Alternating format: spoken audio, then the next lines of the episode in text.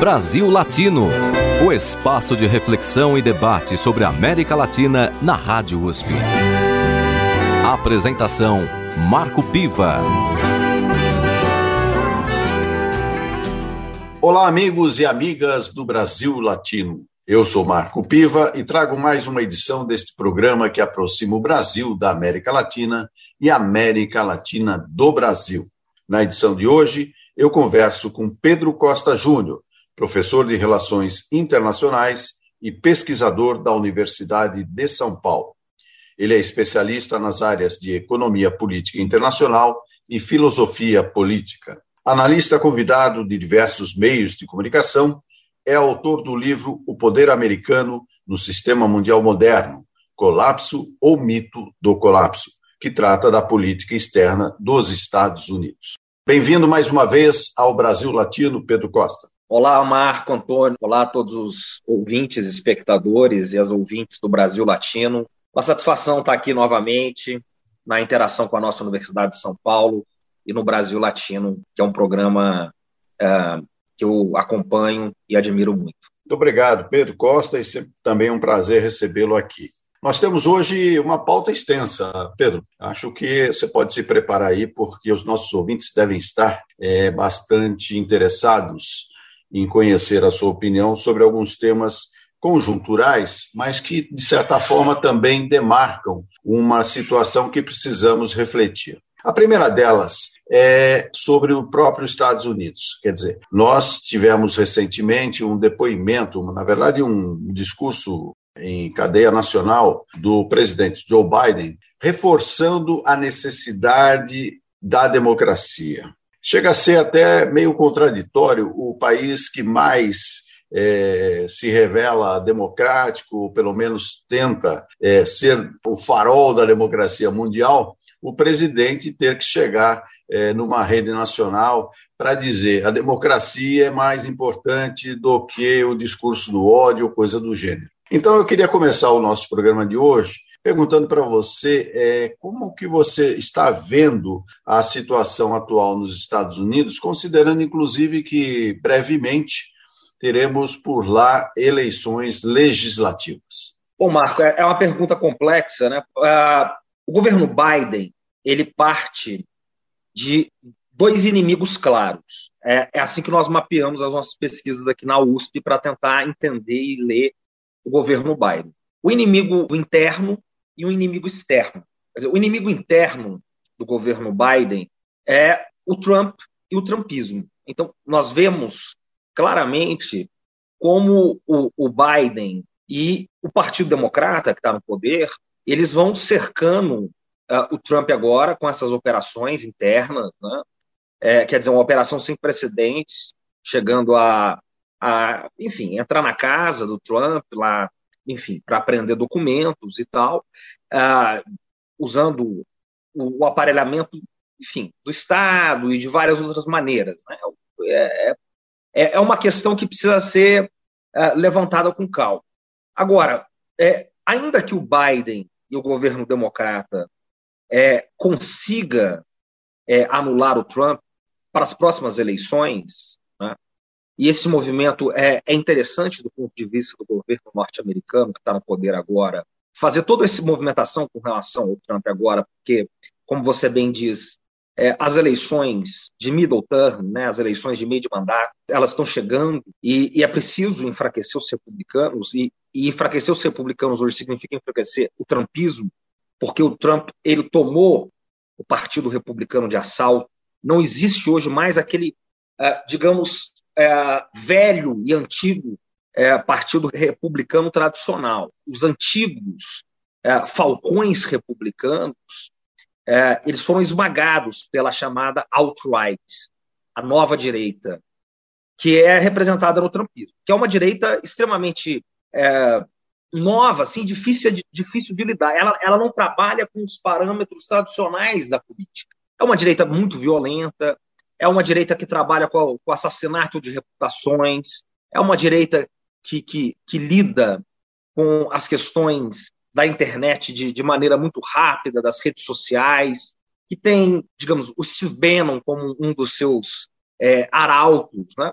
Então, uh, quer dizer, o cálculo do Biden é nós temos que anular o Trump. E, e dia sim, dia também, para quem acompanha a política externa norte-americana, ali, interna, o Biden, é melhor dizendo, ele usa um microfone para dizer: eu não acredito como vocês, republicanos, deixaram uma figura, digamos, eu vou fazer uma tradução aqui é, bem simplória, né? uma figura tosca como o Trump tomar um partido tão sério como o Partido Republicano, digamos que eu não sei se é tão sério assim, é uma aspas minha, mas tomar é, totalmente a, a, a, a, frente do Partido Republicano. E foi isso que o Trump fez. Né? É, toda oposição mais tradicional a ele simplesmente não existe mais, é atropelada. Você tem lá, só para dar um exemplo, né, a Liz Cheney, né, a filha do, do Dick Cheney, o homem que, que controlou as relações internacionais na, na primeira década desse século. Né? O, o, o vice-presidente George W. Bush Filho, né, Júnior. Uh, ela foi atropelada como quem, quem passa uma máquina por cima. E uh, esse cerco ao Trump, então ele, ele, é isso que eu queria chamar a atenção aqui. Né? Ele vem de uma máquina muito forte, que está representada nos interesses do governo Biden e dos democratas, que pega a volta dos democratas ao poder, que une né, os obamistas, os clintonistas, que ficaram fora do poder no governo Trump, mas que pega também os falcões republicanos tradicionais, lá do governo Bush, do governo Bush pai, alguns ainda sobreviventes da era Reagan, e que acabaram sendo, digamos, perdendo espaço político e a voz do governo Trump. E eles já começaram esse movimento com algum, algum tempo, quer dizer, banindo o Trump das redes sociais tradicionais, como o Twitter, e outras. Né? É, então, o Trump ele já estava sendo marginalizado, mas ele resistiu. E, e agora eles vão chegando nele é, por essas maneiras. Agora, eu quero chamar a atenção para fechar essa primeira parte do inimigo interno. É, ainda que, e, e, as coisas caminham para isso, né? eles anulem a figura do Trump, tá? é, digamos assim, a caixa de Pandora foi aberta. É, é claro que o ovo da serpente ela foi chocada há muito mais tempo, mas a caixa de. Ali em 2016, com a eleição do Trump, os cristais foram quebrados, as pontes foram queimadas, o estrago está feito. Quer dizer, é, o próximo candidato, e os candidatos que serão eleitos nessa eleição é, de novembro, agora, do Legislativo, eles só serão eleitos com a bênção do Trump, e do que é o Trumpismo e do que é o alt-right. E, e, isso é um dado que não volta mais. E que tudo, todos os interesses que Obama é, e, e, essa gestão que está com ele no poder, tá, a, a, presidente da Câmara, a vice-presidente Kamala Harris, a, o Anthony Blinken, o Lloyd, o secretário de, de, de, Estado, o secretário de, de Defesa, enfim, todo esse maquinário democrata, e não só democrata, mas que, que une lá os chamados pombinhos democratas, e, e os falcões republicanos que, que acabaram dissidentes, né, é, eles vão ter que enfrentar. É, esse é um ponto. Né? Mas esse é o ponto mais urgente que o Biden tem que vencer agora. Ele tem que manter maioria, senão o governo dele acaba. Ele vai entrar numa situação que eles chamam lá de pato manco, né? que ele não tem governabilidade, e é, esse é um ponto. Né? Há um efeito positivo no curto prazo, quer dizer, a popularidade dele se recuperou um pouco com essa coisa do Trump. Mas, mais uma vez, descartar o Trump não é descartar o Trumpismo. É, esse é um ponto. Só dentro do ponto de vista interno, Pedro, é, quais claro. são as chances do Biden perder o controle do Congresso? Olha, Marco, uh, hoje são mais fortes, né, são mais reais, mais tangíveis do que que ele mantenha. Por quê? Uh, do ponto de vista do Senado, ele sequer tem maioria. Né? Hoje é 50 a 50, exatamente 50% a 50%. Ele conta é, teoricamente com uma maioria que é o voto de Minerva, que é o voto da Kamala Harris, da vice-presidente que é presidente do Senado também. É, só que essa maioria não se faz impor, porque ele tem alguns senadores democratas, mais especificamente dois senadores democratas, que são democratas, é, digamos, extremamente moderados, ou que são quase republicanos. Né? E que não Democratas votam, de ocasião, não é? De são ocasião. democratas. Exatamente, que são meio independentes e que são, na verdade, meio republicanos, né? E que, e que não votam com ele nos principais projetos dele. Então, aquele grande projeto dele, né, de, do, do BBB, né, o Build Back Better, ele teve que retalhar aquilo tudo. Ele passou, digamos, uma parte, né, ele dividiu em três partes, passou uma parte as duas principais partes do pacote ele não passou e ele não consegue convencer esses dois senadores a passarem. Né? E, e, o Biden tem, digamos assim, né, é, na sua biografia, uma biografia de ser é, um grande negociador. É, e, e, ele chama esses senadores para conversar, ele chamava, é, enfim, tinha tempo só com eles, enfim, e, e, não convence, porque são os Estados Unidos é uma federação, né, é, praticamente, né, uma, uma confederação de estados. Então, esses senadores são muito fiéis a estados que são é, muitas vezes pequenos, mas muito conservadores, e, e, que tem um público muito fiel, que o sujeito ele depende daquele eleitorado ali e de características muito regionais. Certo? Então, uh, o Senado é uma situação muito complicada. É, se ele perder, digamos, ele, ele já não tem, é, ele tem virtualmente, né? Mas na realidade ele não tem. E uh, na, no, no, no, legislativo, ali na, na Câmara dos Deputados, né, a maioria dele também é ali sim, ele tem uma maioria, mas é uma maioria frágil. As pesquisas hoje é, elas apontam os republicanos, as pesquisas variam, mas alguma coisa é entre 10 pontos na frente dos democratas, o que é algo assim, uh, digamos, inédito, uma diferença tão grande, entanto, uh, assim, com relação a um presidente que está no poder, né? a, a, popularidade do Biden, do Biden, embora esteja se recuperando lentamente, ela é muito baixa, é, desde o fracasso, o desastroso é, fracasso do, do, Afeganistão, né, aquela, aquela saída muito mal sucedida, a popularidade dele vem caindo, claro que não só por isso, mas ali foi um marco, né? Teve as questões da pandemia, a questão da inflação, a maior nos últimos 40 anos, as questões, enfim, envolvendo a economia. Eu, eu, vi uma pesquisa agora, Marco, eu acho que esse é um dado muito importante: quatro em cada dez norte-americanos é, acreditam que os Estados Unidos está prestes a entrar numa guerra civil. Quer dizer, é uma sociedade muito polarizada. Desde a Guerra Civil mesmo, de meados do século XIX, desde Thomas Jefferson, ah, os Estados Unidos nunca foi tão dividido como agora, né? o que se deve ao fenômeno do, tenho chamando a atenção aí, do trumpismo, da nova direita, da alt-right, mas que também precisa ser compreendido, né? como um sujeito como Trump é, chega ali. Né? E depois que chega, né, é isso. Agora eu acho que a sociedade, penso, né, vai, vai ter que criar outros métodos para poder, é, enfim, é, criar, digamos, anticorpos para essa violência que trouxe tudo isso. Né? Então, é, o Biden, só para fechar, né, e esse governo, eles têm uma agenda muito curto prazista agora, que é defender essa maioria para o governo dele não, não acabar. Por quê? Pense só, com essa frágil maioria, ele já não consegue passar os projetos capitais dele.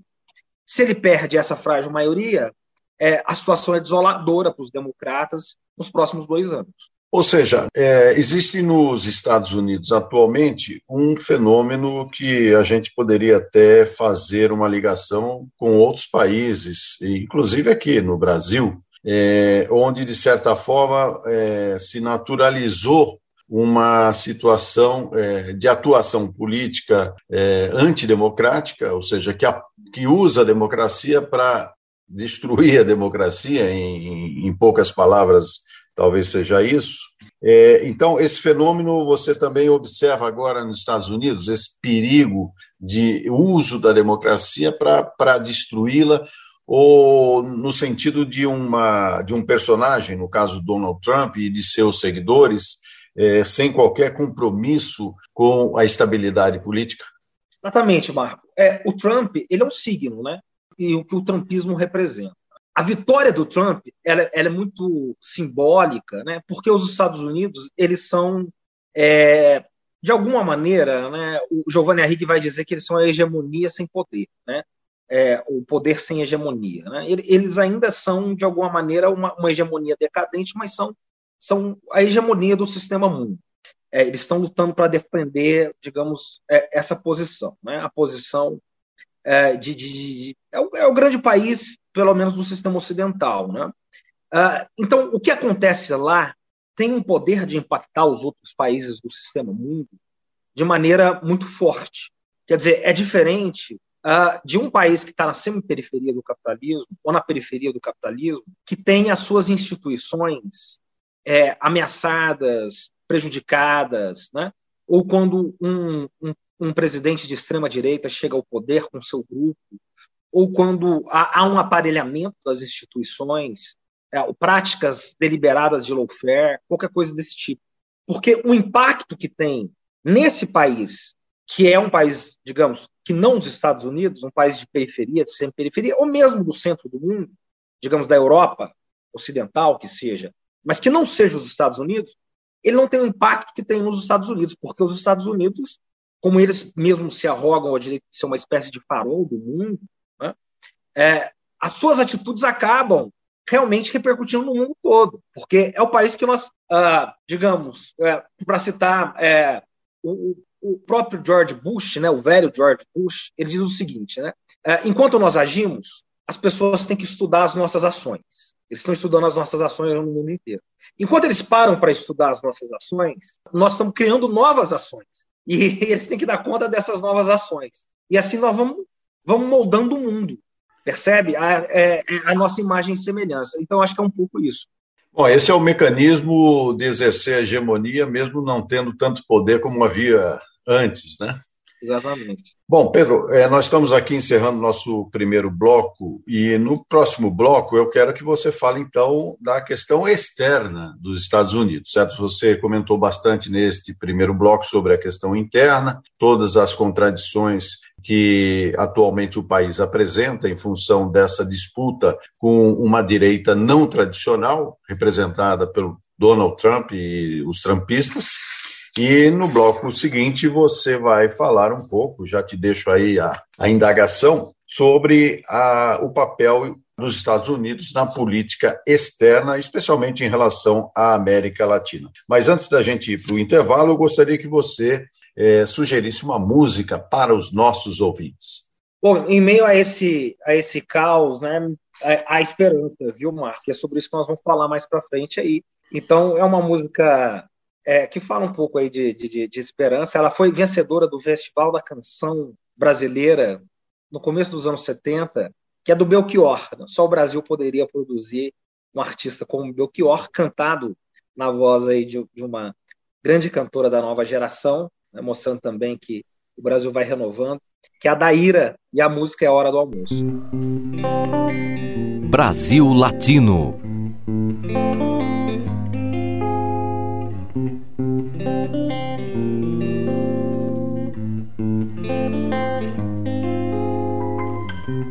No centro da sala, diante da mesa, no fundo do prato, comida e tristeza. A gente se olha, se toca e se cala e se desentende no instante em que fala. Medo, medo, medo, medo, medo. Guarda mais o seu segredo, a sua mão fechada, a sua boca aberta, o seu peito deserto, a sua mão parada, lacrada e selada e molhada de medo. Pai na cabeceira, é hora do almoço, minha mãe me chama, é hora do almoço, minha irmã mais nova, negra cabeleira, minha avó reclama, é hora do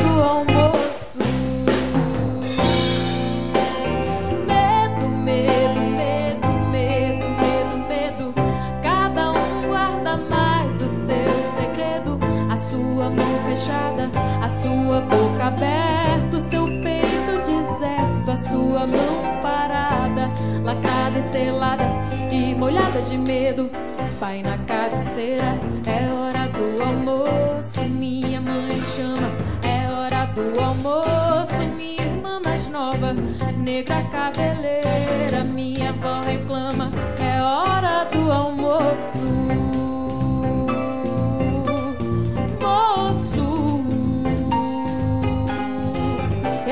Sou bem moço pra tanta tristeza. Deixemos de coisas, cuidemos da vida. Se não chega a morte ou coisa parecida e nos arrasta moço, sem ter visto a vida ou coisa parecida, ou coisa parecida, ou coisa parecida, aparecida, ou coisa parecida ou coisa parecida, ou coisa parecida, parecida.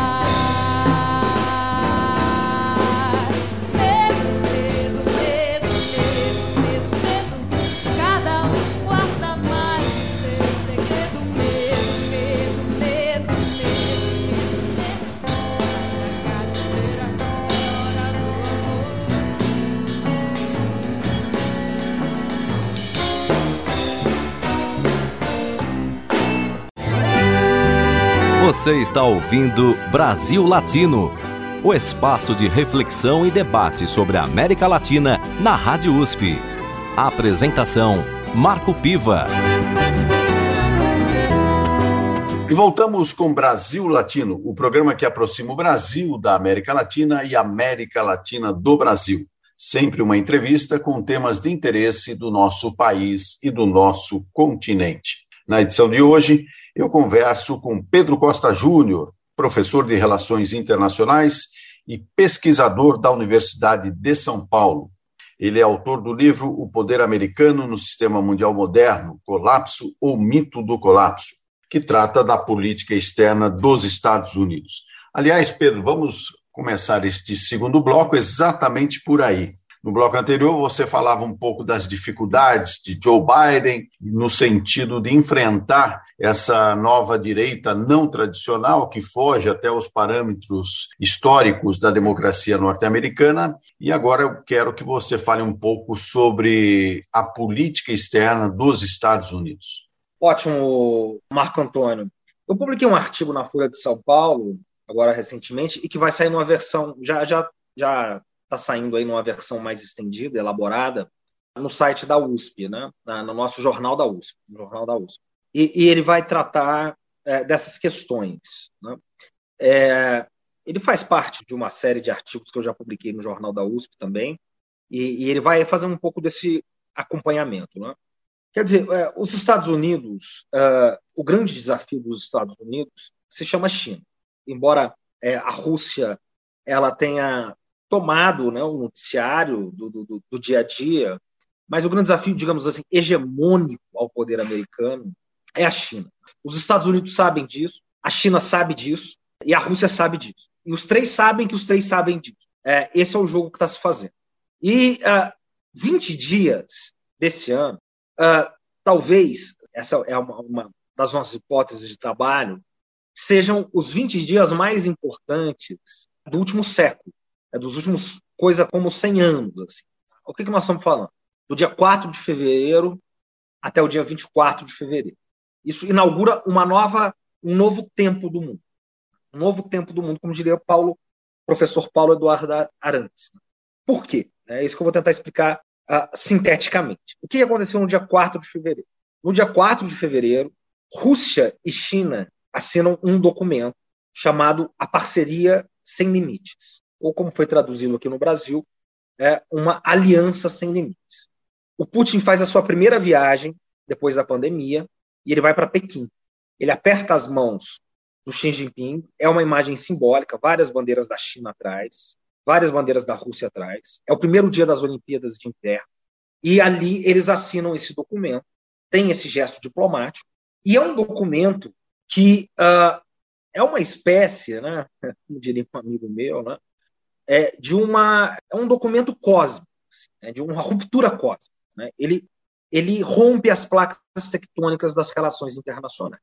O que, que diz desse documento? Em síntese, né, a gente poderia ficar duas horas aqui analisando ele, mas em síntese ele diz o seguinte: acabou a hegemonia norte-americana e da OTAN e do Ocidente no planeta Terra. Acabou.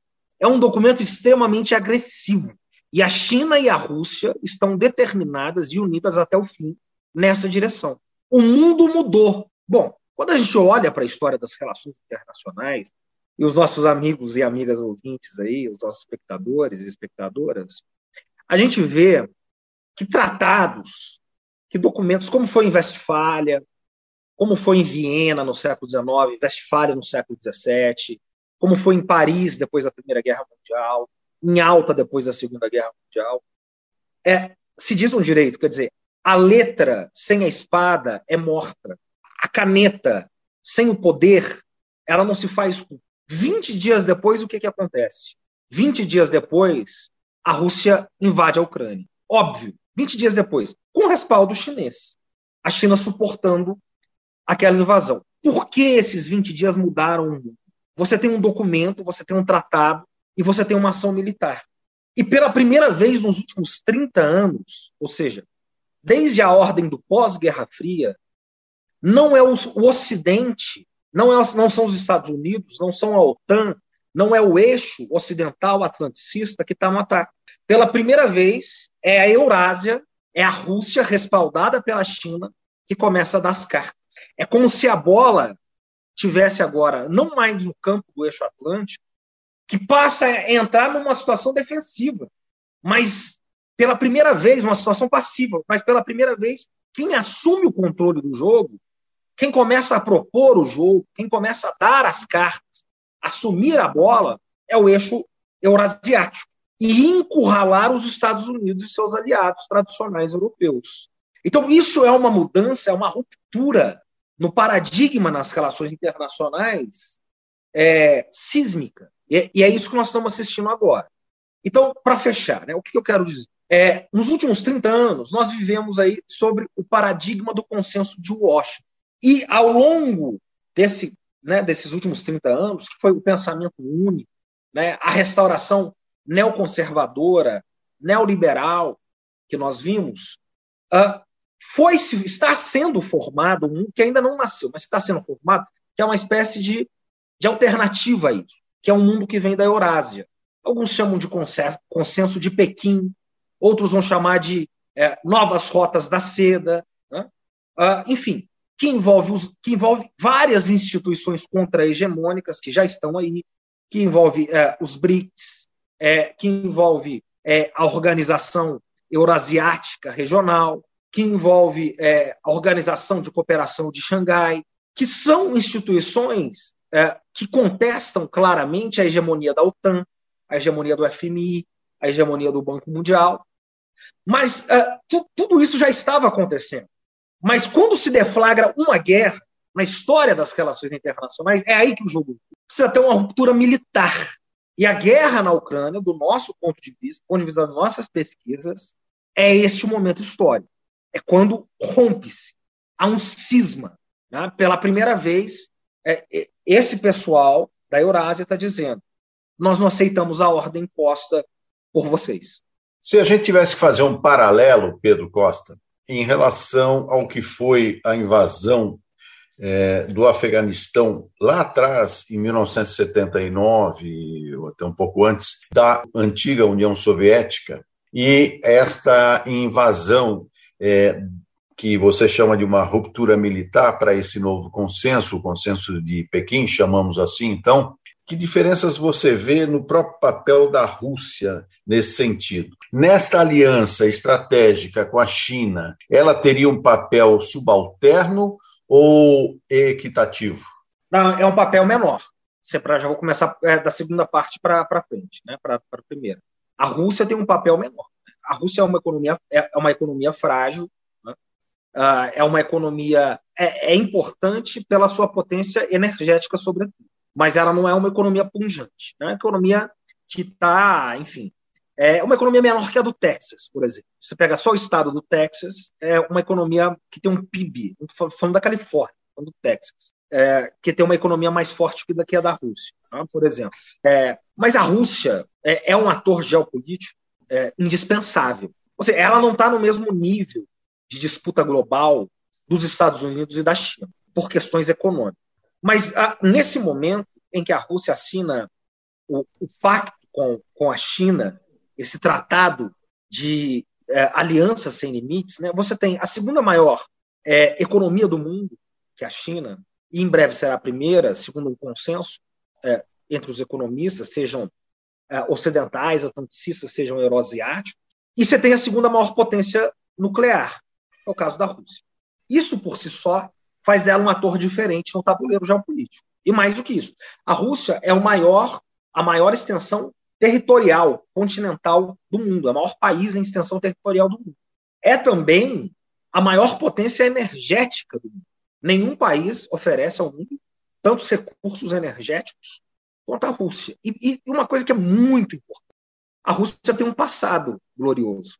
Ela tem uma história cultural grande ela tem uma história nas relações internacionais. E o país que tem uma história e uma cultura como a da Rússia jamais pode ser desprezado. Sempre tem que ser levado em conta. E depois da ascensão do Putin, a Rússia ela sai de uma potência regional para uma potência, digamos, com status mundial. Bom, depois é, digamos assim, da invasão né, russa, ou da, da, do começo da guerra da Rússia na Ucrânia, cada vez mais essa tendência, digamos, o que essa guerra fez foi aquilo que o Chomsky diz de acelerar o relógio do fim do mundo. Cada vez mais economicamente, a Rússia ela fica acoplada à China. É, ela vai se tornando, digamos, uma economia é, anexada à economia chinesa. É, esse é um fato. E, ao mesmo tempo, o interesse da China é muito importante na Rússia pelos fatores energéticos e também pelos fatores militares. Porque a China hoje ela não tem condições de rivalizar militarmente com os Estados Unidos. Mas do ponto de vista geopolítico, ter uma aliança desse calibre com a Rússia, do ponto de vista chinês, quando nós pegamos aquelas provocações baratas em Taiwan, é, significa você ter um pastor alemão para te defender. Então, é, foi uma aliança, digamos assim, de como os chineses vêm, de win-win, não de soma zero, como os Estados Unidos costumam ver. Soma zero é quando um ganha, o outro necessariamente tem que perder. Ali não, é uma, é uma aliança de ganha-ganha. Ou seja, economicamente, a China protege a Rússia e militarmente a Rússia e energeticamente a Rússia protege a China. E eu acho que é nesses termos essa aliança. Né? E, e, obviamente, assim, a China está é, tá, tá acima nesse jogo. Rapidamente, só para encerrar este bloco, é, ainda falando desse cenário geopolítico mundial, é, quais são as perspectivas da guerra na Ucrânia? A curto prazo, médio prazo, longo prazo, como é que você vê? é difícil, essa, essa pergunta é, ela também merece uma, uma live inteira aí, né? uma entrevista inteira, uma conversa inteira, um diálogo inteiro.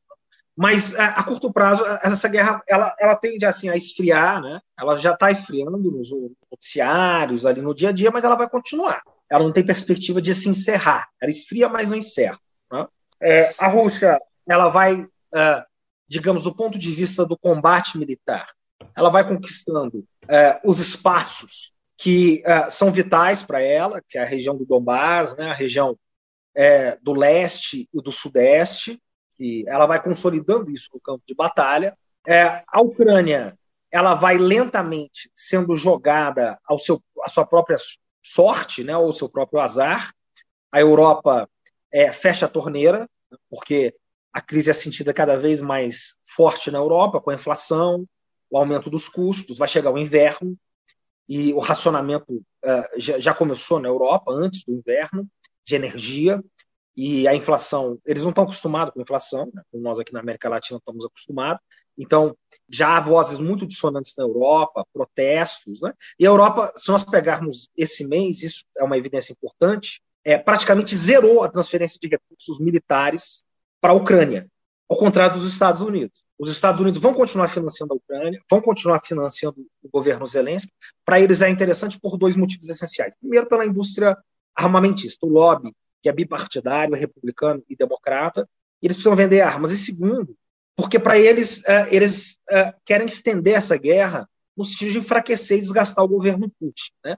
esperando que o Putin tenha problemas ali e possa se estender. Mas cada vez a gente vê uma Europa menos mobilizada, vozes dissonantes na Europa cada vez mais críticas à guerra, e isso está custando na Europa. Já custou a cabeça do Boris Johnson, já custou a, a, cabeça do premier italiano, o, o, Macron foi eleito com uma frágil maioria, dificuldades para fazer coalizão.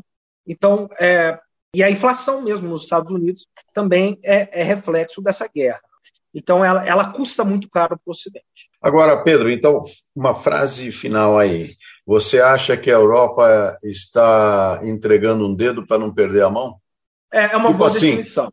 Abrindo mão da Ucrânia. Olha, a Ucrânia, tentamos ajudar, não foi muito bem sucedido, então se vira aí sozinha que a gente e depois a gente vê.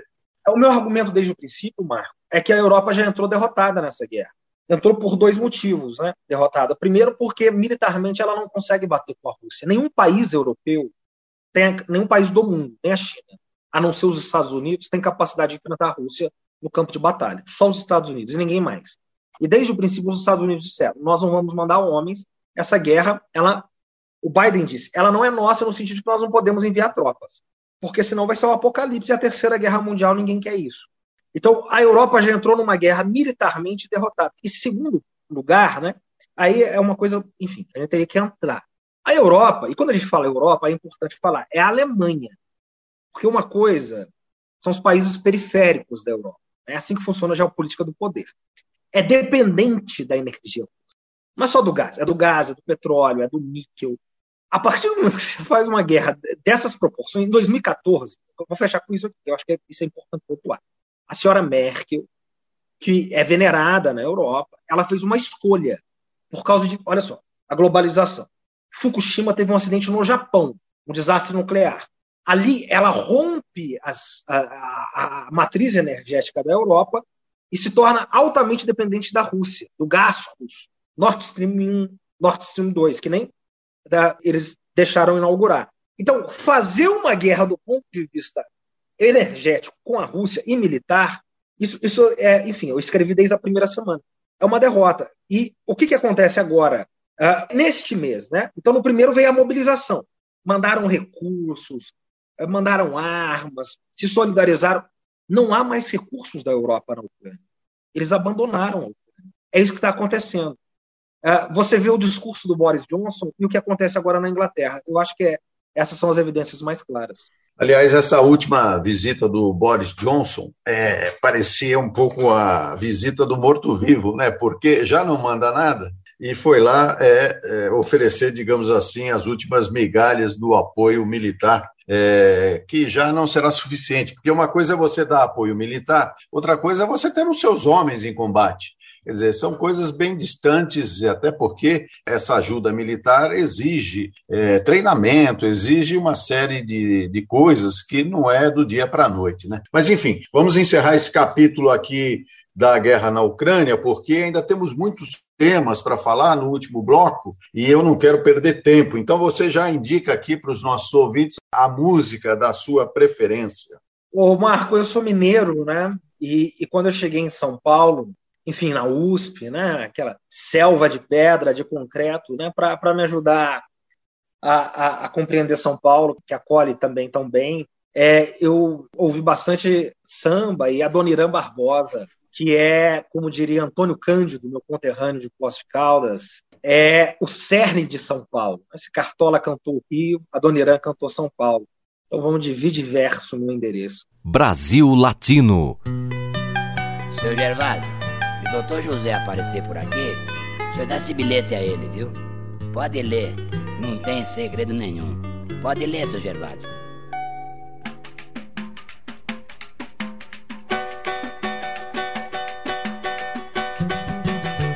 Venho por meio dessas mal traçadas linhas comunicar-lhe que fiz um samba pra você,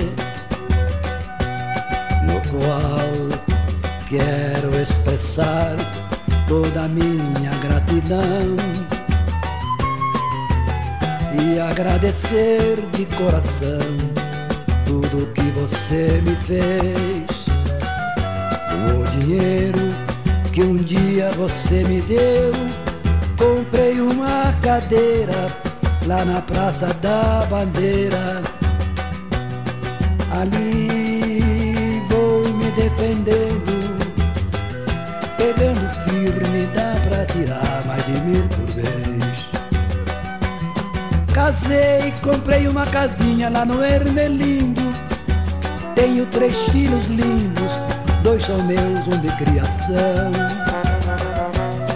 Eu tinha mais coisas pra lhe contar, mas vou deixar pra uma outra ocasião. Não repare a letra a letra é de minha mulher. Vi diverso meu endereço. Apareça quando quiser. Venho por meio destas mal traçadas linhas. Comunicar-lhe que fiz um samba pra você.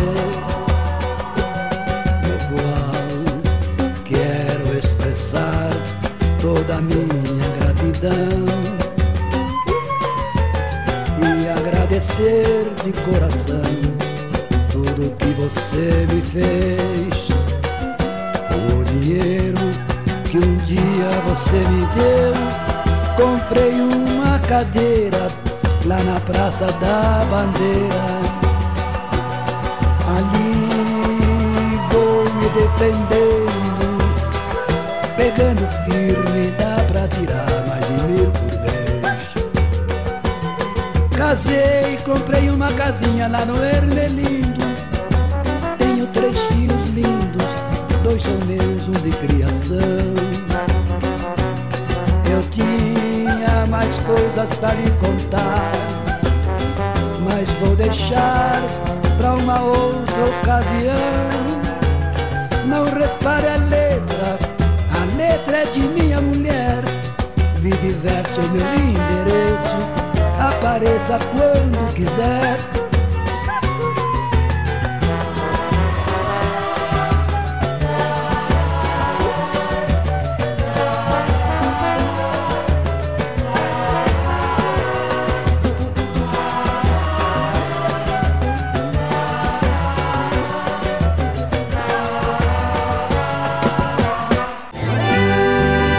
Você está ouvindo Brasil Latino, o espaço de reflexão e debate sobre a América Latina na Rádio USP. A apresentação: Marco Piva. E chegamos ao último bloco do Brasil Latino, o programa que aproxima o Brasil da América Latina e a América Latina do Brasil.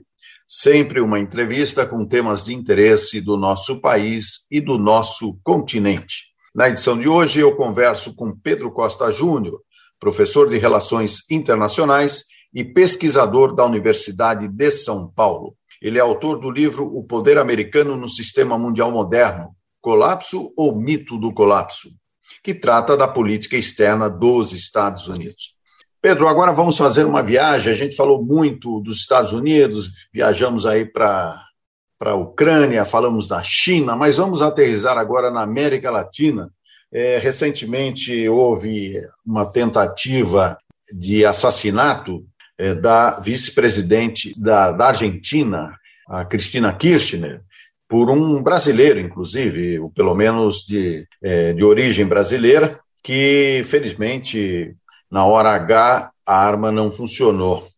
No entanto, isto provocou uma situação na política argentina é, nova, porque um magnicídio, né, que é o nome certo aí para quando se faz um atentado contra é, autoridades do Estado, é, ele não se concretizou, mas ele abalou a, as estruturas, é, principalmente porque recentemente a, os procuradores, alguns procuradores, é, pediram a prisão da Cristina Kirchner por é, suspeita de corrupção durante seu mandato. Então, eu queria que você, é, rapidamente, analisasse esse episódio no contexto de um país como a Argentina, que não tem essa tradição de atentados políticos, pelo menos na sua fase mais recente de democracia. É um país que, de forma apaixonada, discute a política, são lados assim bastante veementes, mas chegar nesse ponto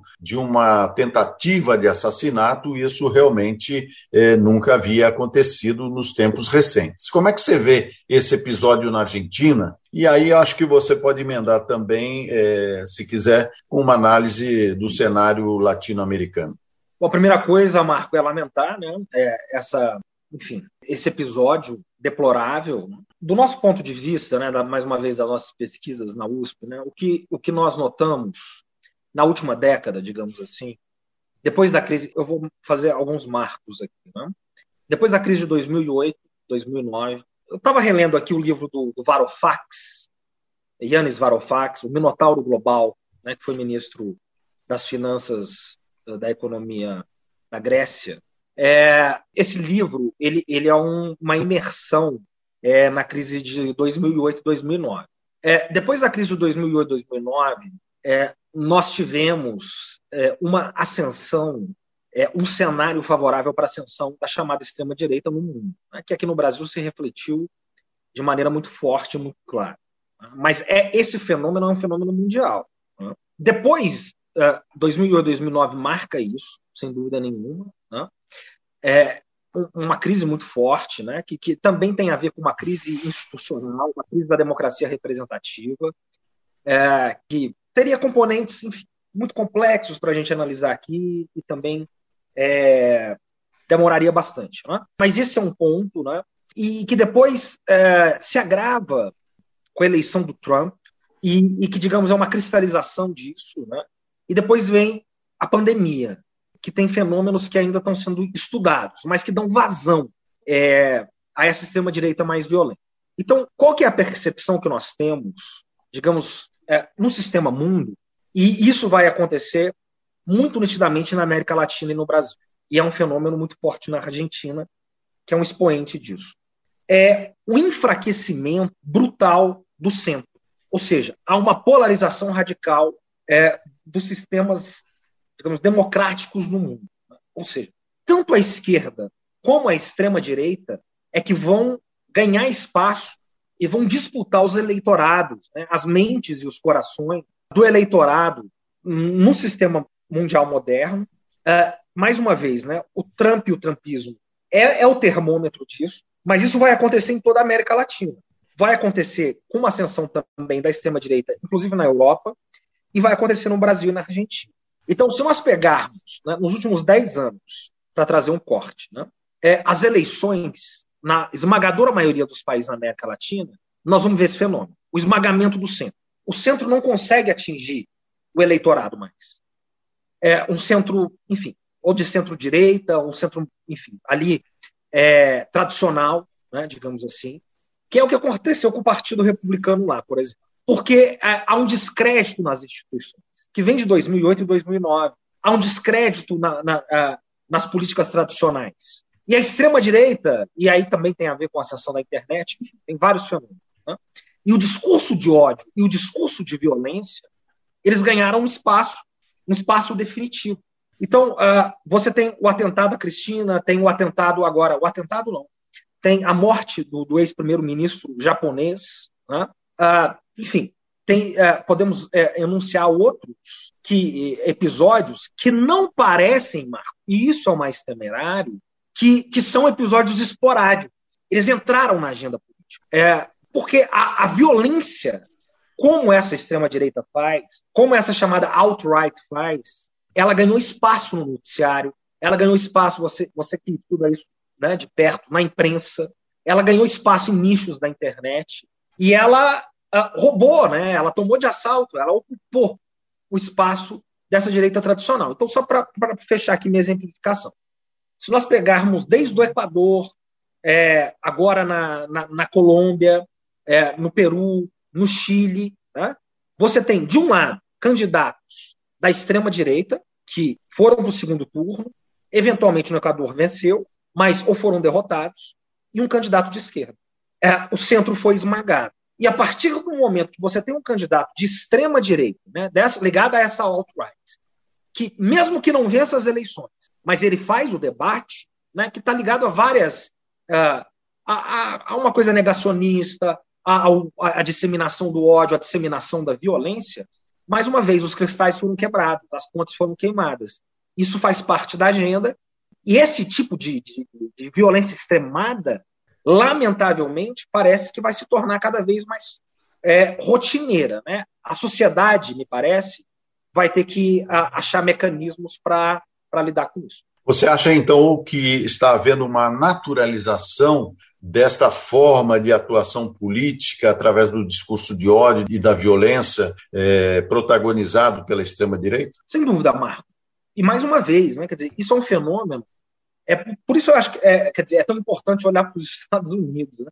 Se você acompanha a, a imprensa norte-americana, né, você coloca nos canais de imprensa né, uh, ligados ao Trump e ao Trumpismo, ou se você acompanha as, as redes, né, as redes de, de, de, YouTube, quer dizer, ou de outros canais, né, não necessariamente de YouTube, mas que tem audiências de rádio, tem explicação em rádio lá, que tem audiências cantescas, são audiências fenomenais, né, homéricas, e que uh, se popularizaram com discursos de violência, de ódio. Uh, e isso foi se replicando. Uma tática que foi se replicando em toda a América Latina, que tem tentáculos, que tem articulações, que a gente pode, enfim, desvendar pelo Bannon. Né? Há pessoas que estudam a extrema-direita no Brasil de maneira muito criteriosa, né? aqui na USP e em vários outros lugares, mas é isso. Nesse sentido, é, Pedro, e aí já para encerrar, porque nosso tempo está se esgotando, falamos aqui da naturalização desse discurso de ódio, inclusive, de certa forma, secundado pela própria imprensa, que em alguns momentos perde também a chance, talvez, de pôr o dedo na ferida, né? Ou seja, na medida que você trata é, determinados personagens como se fosse uma coisa da historinha bonitinha que vai terminar num conto de fadas, e não é bem isso que a gente está observando. Então, só para encerrar, é, esse esmagamento do centro que você traz representa, então, disputas necessariamente antagônicas entre a esquerda e a extrema direita, ou seja, nós não estamos falando de extrema esquerda e extrema-direita. Estamos falando de esquerda, digamos assim, é uma certa sobrevivência aí de uma social-democracia mais progressista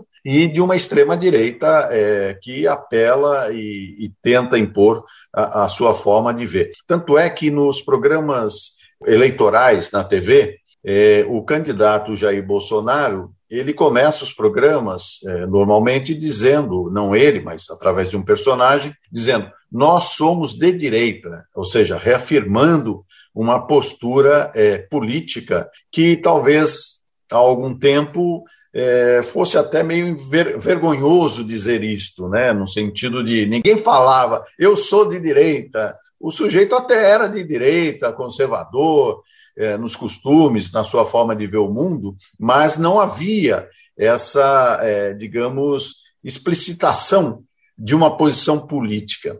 E chego então na pergunta: é, o termo polarização é, particularmente me incomoda, porque às vezes a gente fica é, achando que basta, é, de uma forma mágica, criar uma alternativa a isso e está tudo resolvido, né? Quando você mesmo traz aqui é, essa situação do esmagamento de um centro é, que, pendo, que poderia pender mais para um lado, mais para o outro, mas representar alguma coisa politicamente. Você acha que o nosso problema realmente é polarização?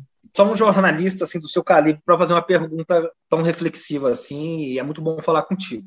Eu vi uma entrevista do, do, do ex-presidente Lula que foi muito repercutida aí, né? O pessoal gosta de dizer que ele que inventou o eu contra eles, né? É, bom, se a gente pegar a primeira Constituição norte-americana, você já tinha lá os federalistas contra os republicanos. A primeira Constituição francesa, né? Polarização, obviamente, sempre existiu. Né? É uma, uma característica. Né? A democracia não é consenso. A democracia é a arte da convivência entre os diferentes, né? entre aqueles que pensam diferentes. Né? É, o que me parece que é novo né, nesse fenômeno é exatamente o que você disse. Né? É a ocupação de um espaço que uh, era ocupado, digamos, por uma centro-direita moderada e que foi aniquilada. Foi aniquilada em grande medida por ela mesma não ter capacidade de responder aos problemas sociais que são criados, né, que ficou patente em 2008, 2009. E, e, daí em diante. E das próprias respostas que eles não deram em 2008 e 2009. É a tese do Varoufakis, né, para ficar a tese do Bernie Sanders, é, enfim, é, é, a tese do Keynes, se a gente quiser voltar para a década de 30, né? John Maynard Keynes. E, e, e esse é um ponto. Então a extrema-direita assumiu. E assumiu isso com uma certa comunicação mais hábil, mas com isso, né, é, a caixa de Pandora foi aberta. Foi aberta porque a extrema-direita tem a, exatamente a naturalização da violência e que tem consequências, isso, né, imponderáveis, que a gente não pode medir, que estão em Foz do Iguaçu, no que a gente viu naquela situação deplorável, que estão em Buenos Aires e, e por aí vai, né? E que me parece que vai fazer parte da nossa agenda. E só para jogar uma problematização aqui, que é um, um próximo programa nosso, né? E para você entrevistar outros especialistas no assunto daí. E que uh, quem está no poder hoje, né? Eu vou falar dos Estados Unidos só para fechar, me parece querer combater ou está combatendo essa, essa extrema-direita com, com lawfare, e eu não sei se isso é o melhor caminho e se isso vai dar certo e por quanto tempo vai dar certo. Eu acho que, me parece, né, para lembrar o velho Hobsbawm, que a disputa tem que ser feita dentro da democracia e por, por política, por politização, né? disputando, é, enfim, corações e mentes. Muito bem, Pedro Costa Júnior, nosso entrevistado de hoje no Brasil Latino. Ele é professor de Relações Internacionais e pesquisador da Universidade de São Paulo. Autor do livro O Poder Americano no Sistema Mundial Moderno: Colapso ou Mito do Colapso. Muito obrigado pela sua participação mais uma vez aqui em nosso programa, Pedro Costa Júnior. Sempre um prazer, Marco, estar com você e com a nossa comunidade uspiana. Terminamos por aqui mais uma edição do Brasil Latino, que vai ao ar toda segunda-feira, às 5 da tarde, pela Rádio USP FM 93,7 São Paulo e 107,9 em Ribeirão Preto. Nosso programa tem a produção de áudio de Benê Ribeiro, produção de Alexandre Veiga, assistente de produção Ítalo Piva e curadoria musical Carlinhos Antunes. Você pode ouvir todas as edições do Brasil Latino em formato de podcast em soundcloud.com brlatino e também nas principais plataformas de áudio. Acompanhe conteúdos exclusivos na nossa página no Facebook. Basta procurar por Brasil Latino. E se quiser falar com a gente, escreva para ouvinte@usp.br, repetindo ouvinte@usp.br. O Brasil Latino fica por aqui e eu espero sua audiência em nossa próxima edição. Um abraço latino-americano e até lá. Você ouviu Brasil Latino, o espaço de reflexão e debate sobre a América Latina na Rádio USP. Apresentação Marco Piva.